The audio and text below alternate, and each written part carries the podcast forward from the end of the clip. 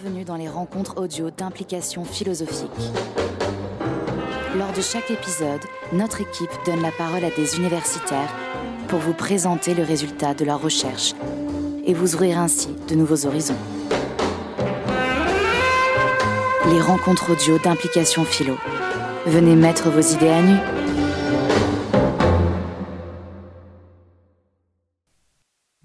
Et bienvenue dans ce troisième épisode des rencontres audio d'implication philosophique. Je m'appelle Mark Gutzmann et suis le rédacteur en chef de la revue Implication philosophique. Aujourd'hui, je reçois Donna Young, jeune chercheuse et docteur de l'Université Paris 1. Elle vient de terminer une thèse en esthétique qu'elle a rédigée sous la direction de Jacinto Laguerra. Dans cette thèse, Donna s'intéresse à la façon dont la neuroesthétique peut entrer en dialogue interdisciplinaire avec la sociologie, l'histoire des arts, la philosophie de l'art et bien sûr l'esthétique. Il y a quelques années de cela, elle a co-dirigé un dossier avec Bruno Trentini, que vous pourrez retrouver sur notre site internet si vous le souhaitez. Aujourd'hui, c'est avec grand plaisir que je discute de son parcours de jeune chercheuse et des premiers résultats plus que fructueux de ses recherches. Très bonne écoute à vous.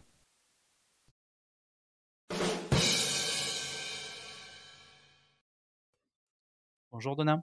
Bonjour. Alors avant de, commencer à discuter de votre thèse, il, me semble euh, normal de, vous féliciter puisque je, crois avoir compris que vous venez de, la soutenir tout récemment. Oui. tout à fait, je vous remercie. Euh, alors il s'agit d'une thèse qui est intitulée euh, Pour une neuroesthétique dynamique et réflexive, repenser la neuroesthétique dans une interdisciplinarité avec la sociologie et l'esthétique. Donc avant de, de discuter de ce, titre euh, très prometteur et de ce qu'il implique. Euh, j'aurais voulu avoir votre retour tout simplement euh, sur, sur le fait d'avoir soutenu tout récemment, d'avoir conclu ces, années de recherche. Comment mm. vous vous sentez en fait? Effectivement, j'ai soutenu il y a un mois qui est une thèse qui était le fruit de sept années de travail de recherche et d'écriture. donc tout d'abord, c'est c'est très euh, réjouissant effectivement d'avoir euh, comment euh, d'avoir pu concrétiser en fait ce, travail et, et d'avoir pu voilà avoir quelque chose de, de terminé, de soutenu et, et de validé en fait par par l'institution. Et comment on se sent juste après? Alors il y a un petit moment où on se rend pas très bien compte de ce qui vient de se passer. Euh, ça m'a mis un petit mois avant de me rendre compte que j'étais docteur et euh, et que effectivement ce travail-là était à la fois terminé et à la fois euh, tout juste en train de se de se commencer finalement. Dans quel sens vous le commencez tout juste? C'est étrange puisque vous venez de terminer. Mmh, tout à fait. Alors euh, en fait, le travail de recherche, le travail de thèse, euh, surtout, et peut-être euh, surtout un départ euh, de, de, la carrière du jeune chercheur. Et euh, c'est sur cela qu'on va construire beaucoup de choses. Euh, la thèse va être un point de départ pour les recherches qui vont qui vont être menées ensuite par le chercheur. Et il y a beaucoup de choses que j'ai abordées dans ma thèse mais une thèse ça reste 300 400 pages. Et c'est il y a beaucoup d'éléments en fait qui méritent d'être développés et aussi, surtout, moi, j'ai travaillé sur euh, les neurosciences et sur euh, des travaux en neurosciences, en neuroesthétique, d'un point de vue épistémologique.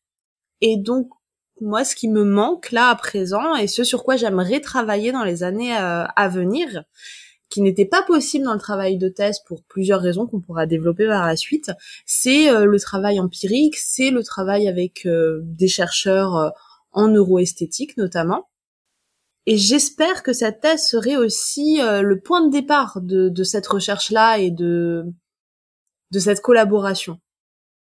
D'accord, oui, non, c'est intéressant en effet. Je pense que je qu'il faudra qu'on en discute tout à l'heure, mais avant, euh, il va nous falloir euh, comprendre ce qu'est donc cette neuroesthétique et quel est le rapport de, de vos recherches aux neurosciences.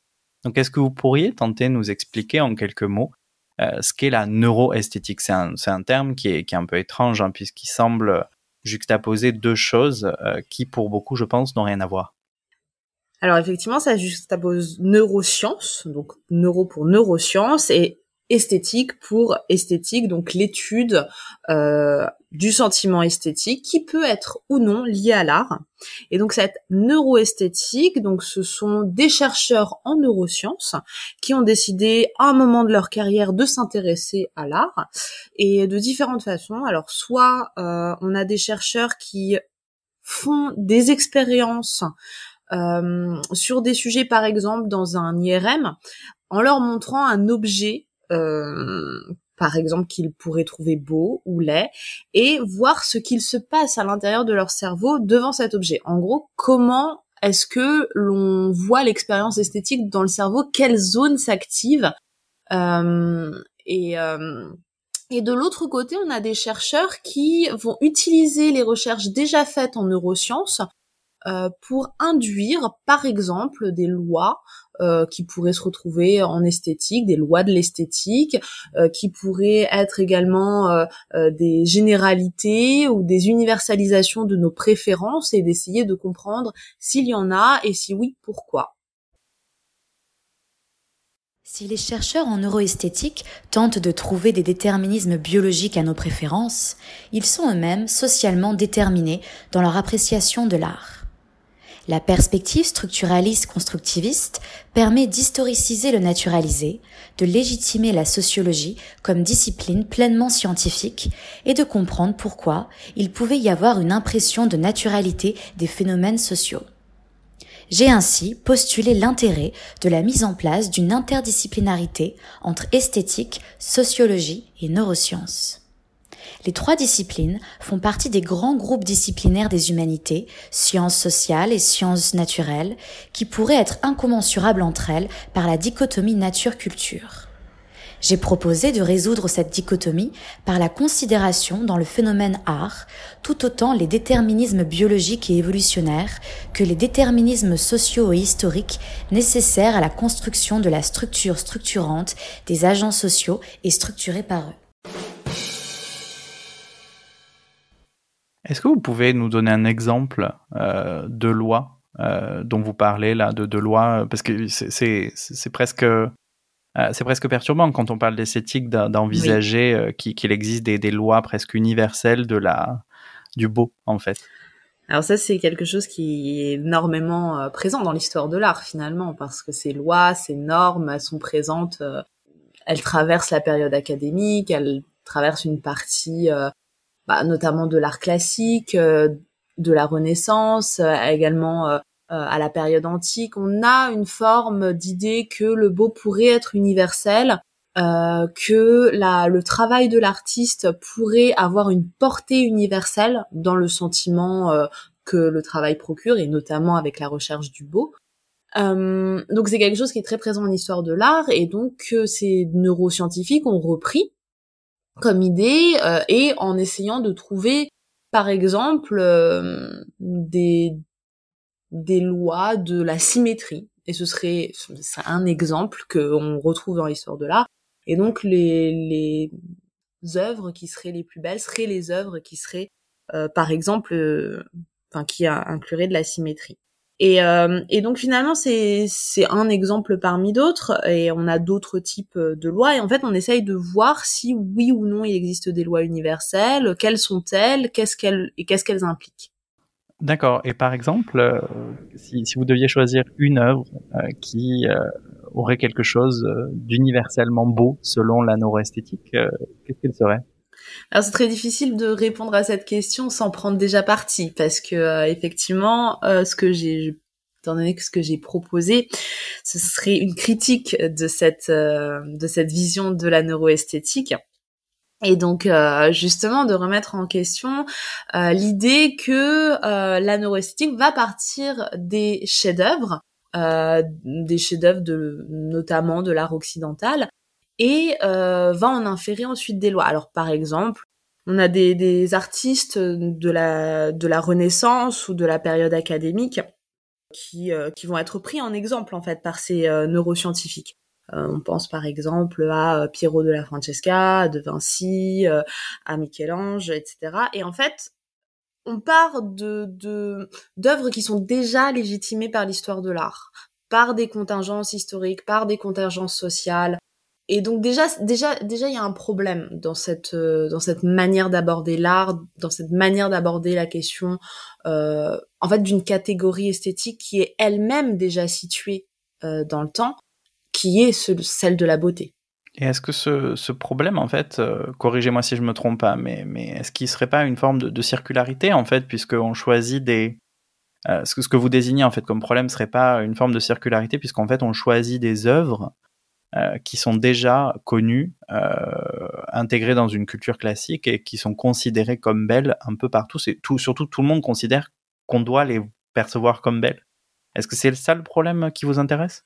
C'est l'un des problèmes. C'est l'un des problèmes. Le choix des œuvres, c'est l'un des problèmes, tout comme le choix des sujets, des expérimentations, notamment. Euh, bon, bah, on a des étudiants qui vont euh, venir euh, d'universités occidentales, de certaines filières en particulier sur lesquelles les expérimentations vont être faites. On a également la question des outils qui sont utilisés, c'est-à-dire que on, lorsque l'on regarde une œuvre euh, dans le cadre de ces expérimentations, on est dans un IRM fonctionnel, donc euh, on est dans une machine, on ne peut pas bouger, tandis que l'expérience esthétique se fait généralement dans dans un autre cadre qui est soit celui du musée pour l'expérience artistique, euh, soit celui d'autres d'autres lieux pour l'expérience esthétique en général. Et donc en fait tout tout cela, tous les phénomènes, les les outils, euh, les sujets, les, euh, les, les objets des qu'on utilise dans les expérimentations sont déjà euh, problématiques et déjà posent la question finalement, notamment de des déterminismes sociaux, culturels, historiques, etc. Donc ça, ça, nous renvoie en fait, je pense à ce que vous disiez tout à l'heure que, que vos premières, votre thèse en fait représentait une exploration principalement épistémologique. En fait, c'est vraiment la méthode de, ces scientifiques qui, vous intéressent. Oui, tout à fait. Quelles sont, quelles sont leurs prémices euh, de départ? Quelles sont leurs prémices, quelles sont leurs hypothèses, euh, mais aussi euh, de cela vont découler certains résultats qui sont finalement déjà déterminés par les prémices. Mais ça, c'est quelque chose que, qui est énormément étudié en sociologie des sciences et en philosophie des sciences. Euh, comment en fait les, les, hypothèses et les prémices de départ vont déterminer en fait euh, ce, ce, dont on parle? Oui, je, je, je, vois très bien. Et donc, votre titre de thèse inclut Repenser la neuroesthétique dans une interdisciplinarité avec la sociologie et l'esthétique. Donc, pourquoi la sociologie Pourquoi l'esthétique Et qu'est-ce que ces deux domaines en fait apportent euh, Puisque j'imagine que vous voulez apporter quelque chose aux neurosciences? Alors d'une part l'esthétique parce que euh, on parle de neuroesthétique, donc l'esthétique fait partie du, du terme neuroesthétique finalement. Donc ce serait déjà dans un premier temps redonner la place à cette esthétique. C'est-à-dire que on est face à des scientifiques et c'est ça a souvent été le cas dans l'histoire des sciences où on a euh, des sciences naturelles qui vont s'intéresser euh, et c'est très bien de à des sujets qui ont été étudiés par les sciences sociales euh, ou par les humanités depuis alors on peut dire de plusieurs dizaines d'années à plusieurs siècles. Et en fait on va avoir des sciences qui des sciences naturelles qui vont considérer que, étant donné qu'elles ont de nouveaux outils pour explorer ces phénomènes sociaux, euh, pourront dire quelque chose de plus euh, ou de mieux au sujet de ces phénomènes. Or, on est face finalement à des scientifiques à des neuroscientifiques qui n'auront pas nécessairement euh, pris le temps de lire les travaux en euh, dans les autres disciplines. Et donc une discipline qui s'intitule neuroesthétique et qui ne s'appuie pas sur cette esthétique de laquelle elle parle, cela cela est déjà relativement problématique. D'autre part, la sociologie, la sociologie me permet de euh, resituer, de recontextualiser.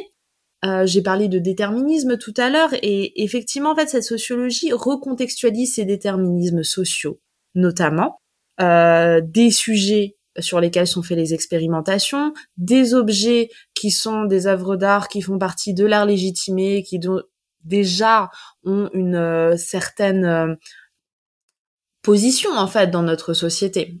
Euh, ont un certain rôle finalement. Et donc en fait la sociologie viendra comme un contrepoint finalement euh, à cette euh, et notamment la sociologie de l'art et la sociologie et la sociologie des sciences viendra en viendra en contrepoint à euh, cette forme de neuroesthétique que j'étudie. Donc c'est la neuroesthétique qui va s'intéresser à la catégorie esthétique du beau, et donc va recontextualiser tout ça. Donc en fait, on a on a ces on a ces deux apports là. D'une part, l'esthétique qui va permettre de de rappeler que par exemple la catégorie esthétique du beau est historiquement située, qu'elle dépend d'un certain contexte et d'une certaine forme d'art. Euh, D'ailleurs, l'esthétique elle-même naît à un moment où en fait l'art, le beau et l'esthétique, de manière totalement contingente, vont se réunir.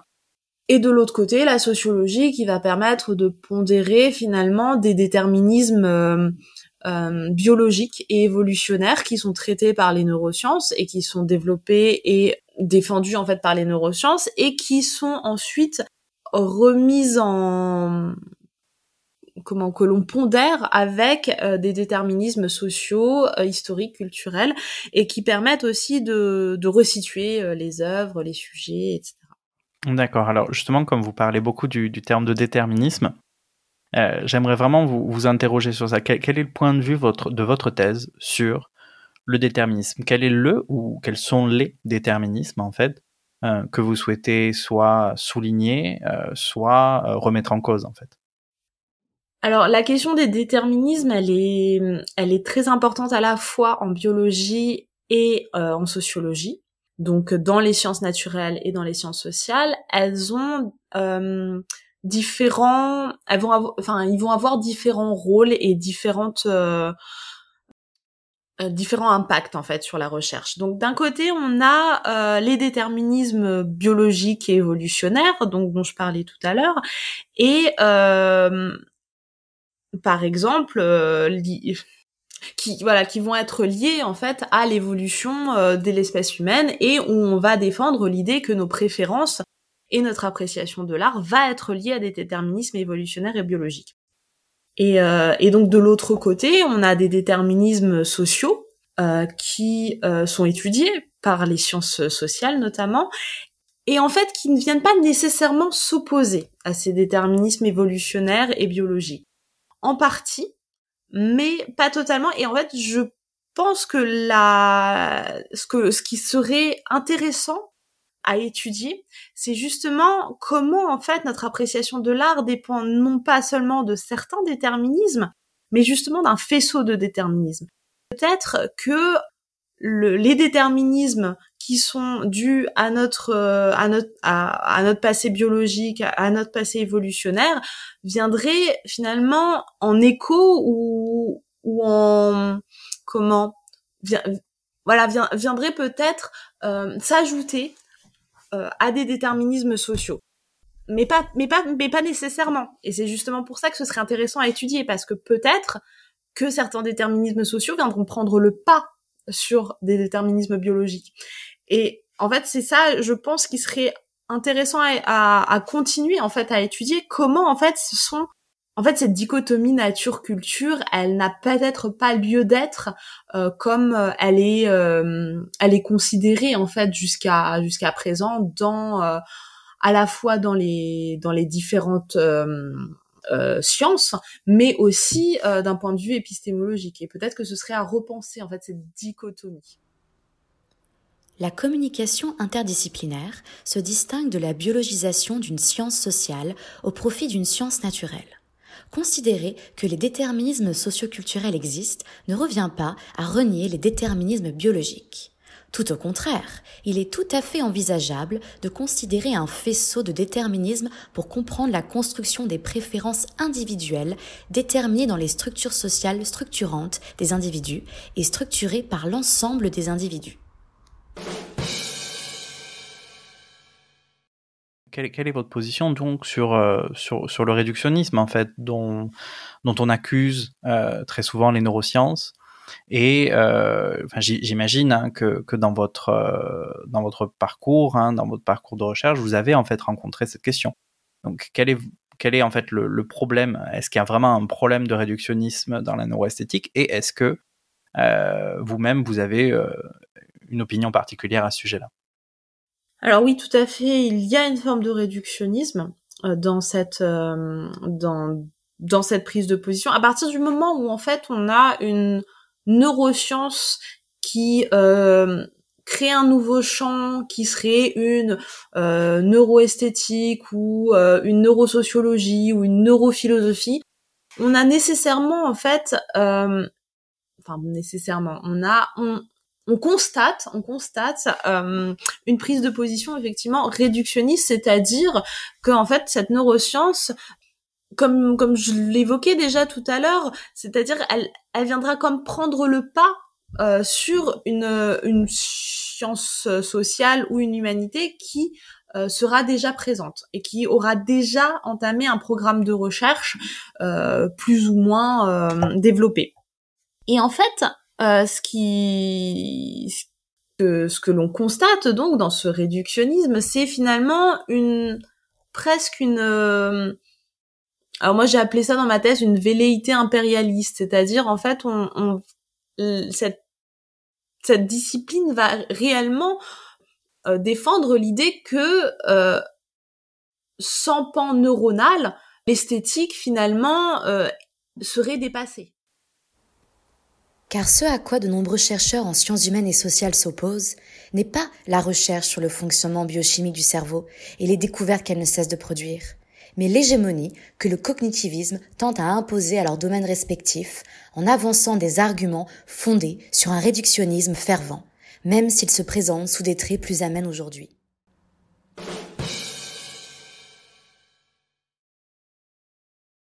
En fait, dans cette, euh, dans cette prise de position dualiste, on, dans cette prise de position réductionniste, on a euh, une défense finalement et une remise en question de ce que de ce que les neuroscientifiques considèrent comme un dualisme dans les sciences sociales et les humanités. Or, de deux choses l'une, déjà ce dualisme dans les sciences sociales et les humanités n'a pas forcément, n'a plus forcément lieu aujourd'hui. Et d'autre part, en fait, ce serait finalement euh, remettre euh, une nouvelle forme de dualisme, euh, celle que Descola nomme comme cette dualité nature-culture, alors que finalement peut-être que cette, euh, cette dualité, qui est une nouvelle dualité, qui est la, la dualité des sciences contemporaines, n'aurait pas lieu d'être et en fait peut-être qu'on pourrait euh, euh, cette dualité en, en, en, défendant le fait que nature culture c'est finalement le revers, euh, les deux revers de la même médaille. Oui, je comprends parfaitement. Et ça nous amène, en fait, je pense, à, à, à ce, que, ce que vous souhaitez faire hein, dans, votre thèse, puisque vous parlez d'interdisciplinarité, en fait, entre la neuroesthétique, la sociologie et l'esthétique. Donc, si je comprends bien, ce que vous faites, c'est pas, en fait, une critique toute simple. Hein. Euh, vous n'êtes pas juste en train d'accuser de réductionnisme euh, euh, la, la neuroesthétique et les neurosciences. Au contraire, il, semblerait, comme vous l'avez dit d'ailleurs euh, en introduction, que vous souhaitiez euh, plutôt travailler en fait avec ces scientifiques. Alors ça, ça m'amène d'abord à vous demander comment vous envisagez ce travail et, et quel est en fait, puisque, puisque votre, votre titre de thèse annonce repenser la neuroesthétique dans une interdisciplinarité, donc quelle est la vision de l'interdisciplinarité que propose votre thèse? Alors cette vision de l'interdisciplinarité, euh, qui constitue en fait une, la proposition de mon dernier chapitre de thèse, ce serait euh, l'idée de réellement faire dialoguer et communiquer les chercheurs. C'est-à-dire qu'en fait, jusqu'à présent, l'interdisciplinarité, elle va être pensée sous deux formes. Soit on a une intégration de recherches neuroscientifiques dans les travaux en sociologie ou en philosophie. Ça, c'est une première forme d'interdisciplinarité. Soit on a une autre forme d'interdisciplinarité qui serait euh, effectivement euh, une forme de réductionnisme. Et en fait, moi, il me semble qu'il y a une troisième forme d'interdisciplinarité, celle que j'essaye de défendre, qui est une véritable communication, un dialogue entre les disciplines.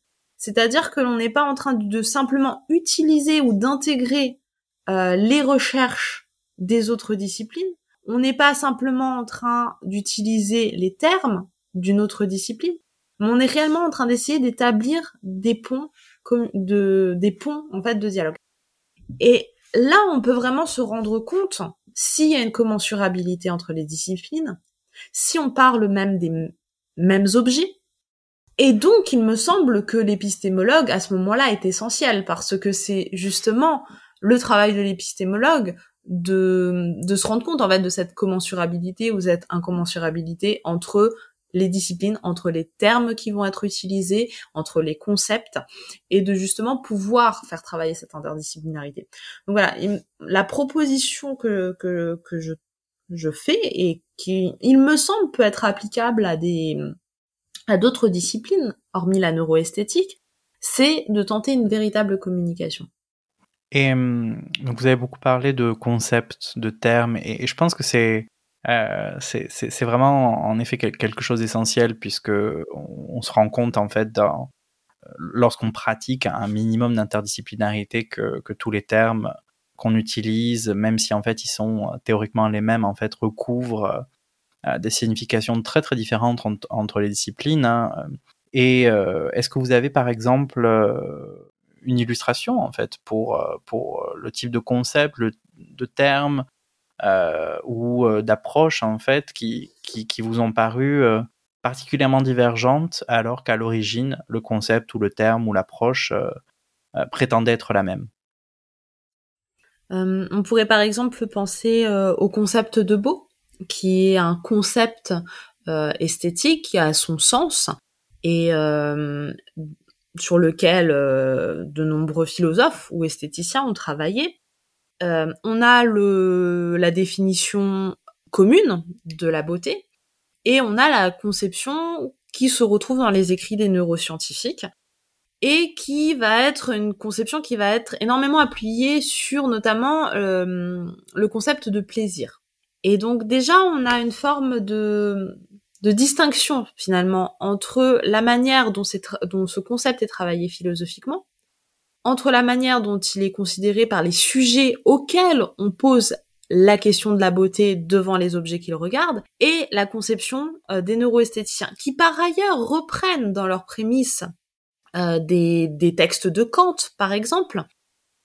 Et il semble, il semble que euh, non seulement la reprise des textes de Kant pour des expérimentations en neurosciences aujourd'hui soit relativement critiquable, dans le sens où il semble que les concepts et les notions qu'il apporte ne sont pas nécessairement applicables, par exemple, à l'art contemporain. Peut-être également l'idée que euh, la conception kantienne est également historiquement située. Alors Pierre Bourdieu nous l'a bien montré dans la distinction notamment sur comment en fait cette notion de la beauté kantienne euh, et socialement en fait construite aussi. Et finalement, on a aussi le, la, la, construction sociale de cette notion de beauté qui va encore s'éloigner euh, finalement du concept philosophique. Et on a ensuite le, la, conception des neuroesthéticiens qui, en reprenant finalement d'un côté le point de la, définition finalement commune de cette beauté tout en s'appuyant euh, sur des, des écrits euh, de philosophes du XVIIIe siècle, du XIXe parfois, vont en quelque sorte déformer finalement leur euh, leur théorie et leur construction théorique pour ne laisser place que à une question ou à une reformulation de leur question ou euh, qui, finalement ne va pas être dans euh, en fait qui n'aura pas le même sens que celui qui sera donné par ce philosophe.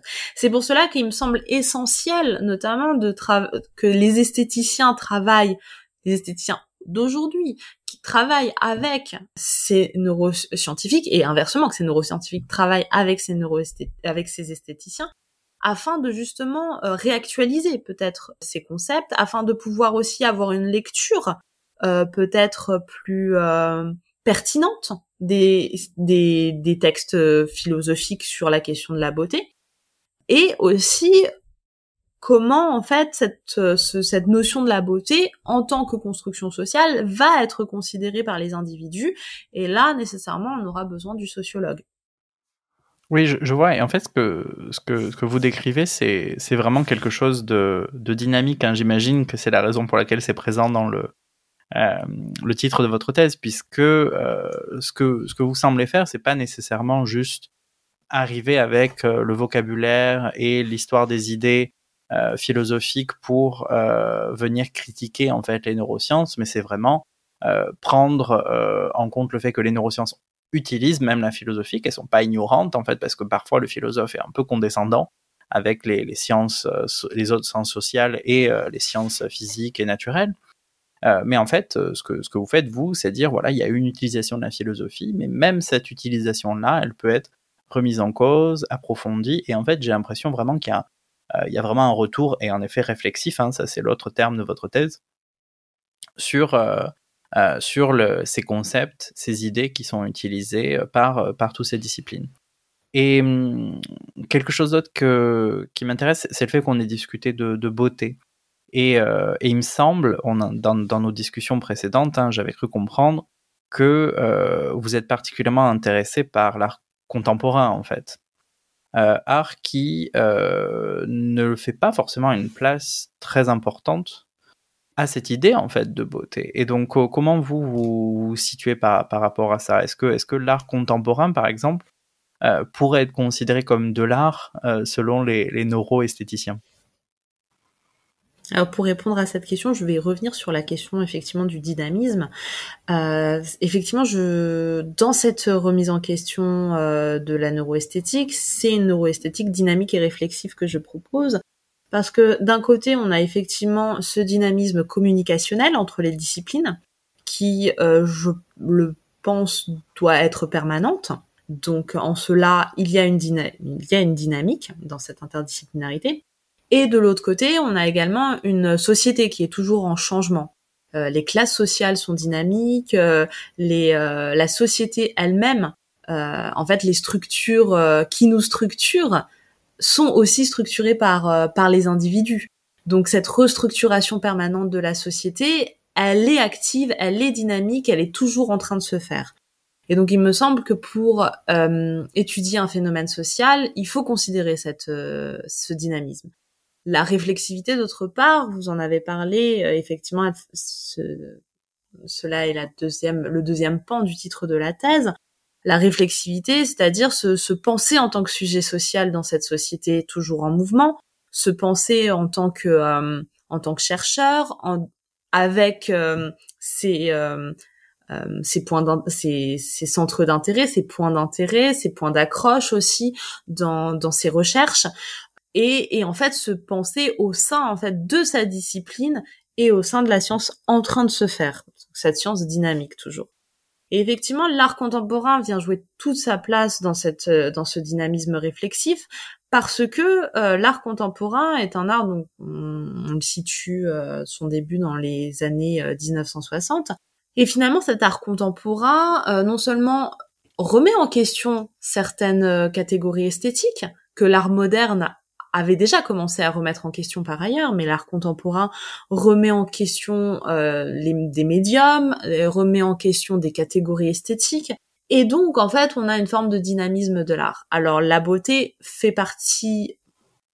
Alors, est-ce que la beauté ne fait plus partie de l'art contemporain? Alors ça, c'est une, c'est une véritable question. C'est-à-dire que la beauté a été remise en question par les avant-gardes de l'art moderne, avec justement euh, l'idée que l'idée défendue qui était des idées euh, sociales et politiques et que l'art devait être politique pour reprendre euh, pour reprendre les termes de Ai Weiwei finalement qui est un artiste contemporain. Et en fait on a un art qui un art contemporain qui est toujours en mouvement, qui est toujours dans la recherche de nouvelles catégories, ou peut-être l'absence de catégories, et donc, il semble que effectivement, cet art contemporain ne ne répond pas, euh, ne répond pas aux euh, aux recherches qui sont menées par cette neuroesthétique là. Alors, ce qu'il faut bien comprendre, c'est que comme tout sujet de thèse, j'ai resserré à une partie de la neuroesthétique. La neuroesthétique reste un champ qui est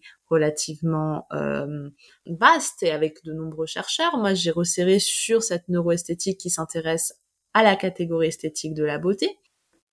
Et donc, et donc cette cette euh, neuroesthétique là ne, oui, ne fonctionne pas finalement avec l'art contemporain ou très difficilement, ou peut-être avec une partie de l'art contemporain, mais en fait finalement on a presque un point de vue normatif sur qu'est-ce que devrait être l'art, qu'est-ce qu'est l'art, qu'est-ce que... Et effectivement cette question revient, est-ce que l'art contemporain est vraiment de l'art pour ces chercheurs-là?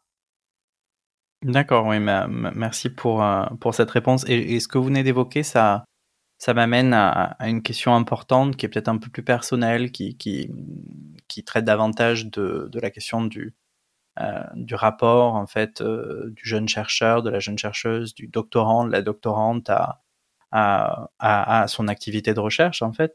Euh, comment en fait vous avez vécu vous d'être une jeune chercheuse, une doctorante en philosophie, donc dans une discipline extérieure, Comment vous avez vécu le fait de venir lire, discuter, critiquer en fait des scientifiques qui peut-être en fait ont, pas vraiment envie de vous entendre en fait puisqu'il n'est pas certain que, que, votre voix les intéresse. Donc comment vous avez vécu euh, ce dialogue euh, à travers vos propres recherches et peut-être même personnellement avec ces chercheurs?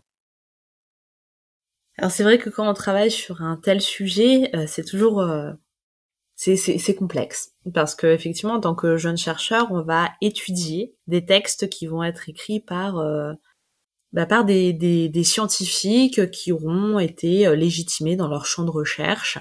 Et euh, c'est nécessairement on est nécessairement dans un dans une position assez complexe. Parce que d'un côté euh, on essaye de défendre une position tout en restant dans une forme de neutralité. Et c'est peut-être cette forme de neutralité qui permettrait d'établir une communication. Et alors c'est toujours assez difficile parce que d'un côté on a nécessairement une prise de position, mais ces scientifiques-là aussi en ont une. Ce serait ce serait un mythe de croire en une objectivité finalement euh, euh, de, de, cette recherche. Et et donc finalement on, se retrouve à euh, à communiquer, à tenter de communiquer à travers euh, des rencontres, des colloques euh, avec ces chercheurs-là. Et effectivement, c'est une véritable question. Est-ce que est-ce que le, doctorant, le jeune chercheur, sera entendu par par ces scientifiques si euh, si ce n'est voilà dans, dans alors ils ont ils ont effectivement des, des, doctorants par exemple, mais ces doctorants vont travailler sur euh, dans leur lignée finalement. Et donc, lorsque l'on prend une prise de position qui est euh, une critique, même si même si cette critique est réflexive, on aura toujours euh, une forme de peut-être de quel serait le terme? On aurait, on aurait toujours une, la question de la légitimité en fait qui revient sans cesse. Et en même temps et en même temps à travers les, les lectures qu'on fait on se rend compte aussi que finalement cette euh, cette mésentente entre les disciplines, elle est aussi due à la structure scientifique elle-même. Et donc, on se retrouve finalement. Alors moi, je me suis retrouvée à un colloque euh, où euh, j'ai j'avais j'avais euh, préparé donc mon intervention. Donc c'était c'était en Amsterdam, à l'université d'Amsterdam, et il s'est il s'est il s'est retrouvé que l'un des neuroscientifiques que j'étudie dans ma thèse euh, était euh, était dans le public. Et donc à ce moment-là, euh, c'est vrai que je peux vous interrompre. Est-ce que vous le saviez à l'origine? Alors je savais qu'il serait à ce colloque, mais sincèrement, je ne pensais pas qu'il viendrait à cette session-là. Voilà. Et, et, vous en êtes rendu compte pendant ou après? Juste avant. Juste avant. D'accord, ok, d'accord. Allez-y du coup. comment vous avez vécu ça? Et, euh, et, donc voilà, donc j'avais préparé cette intervention, les slides étaient déjà faites, donc on peut pas entre guillemets revenir en arrière. Et, euh, et finalement, on se retrouve à, porter une critique. Et donc, c'était mon premier colloque international. Euh, on se retrouve à porter une critique euh, sur sur, sur le travail de ce chercheur. Et donc, on se retrouve nécessairement dans une position assez étrange, qui est en fait de est-ce qu'on est légitime? Est-ce qu'on est légitime pour pour avancer ce qu'on avance? Il s'avère que le, le, chercheur en question euh, a très bien réagi à, à, ces, à ces critiques qu'il connaissait par ailleurs et euh, qu'il a lui-même plus récemment reprises. Et il y avait tout de même, tout de même cette question qui est revenue. Euh, est-ce que je faisais moi-même des expérimentations? Et ça, c'est toujours la question qui, qui revient lorsqu'on fait de la philosophie des sciences.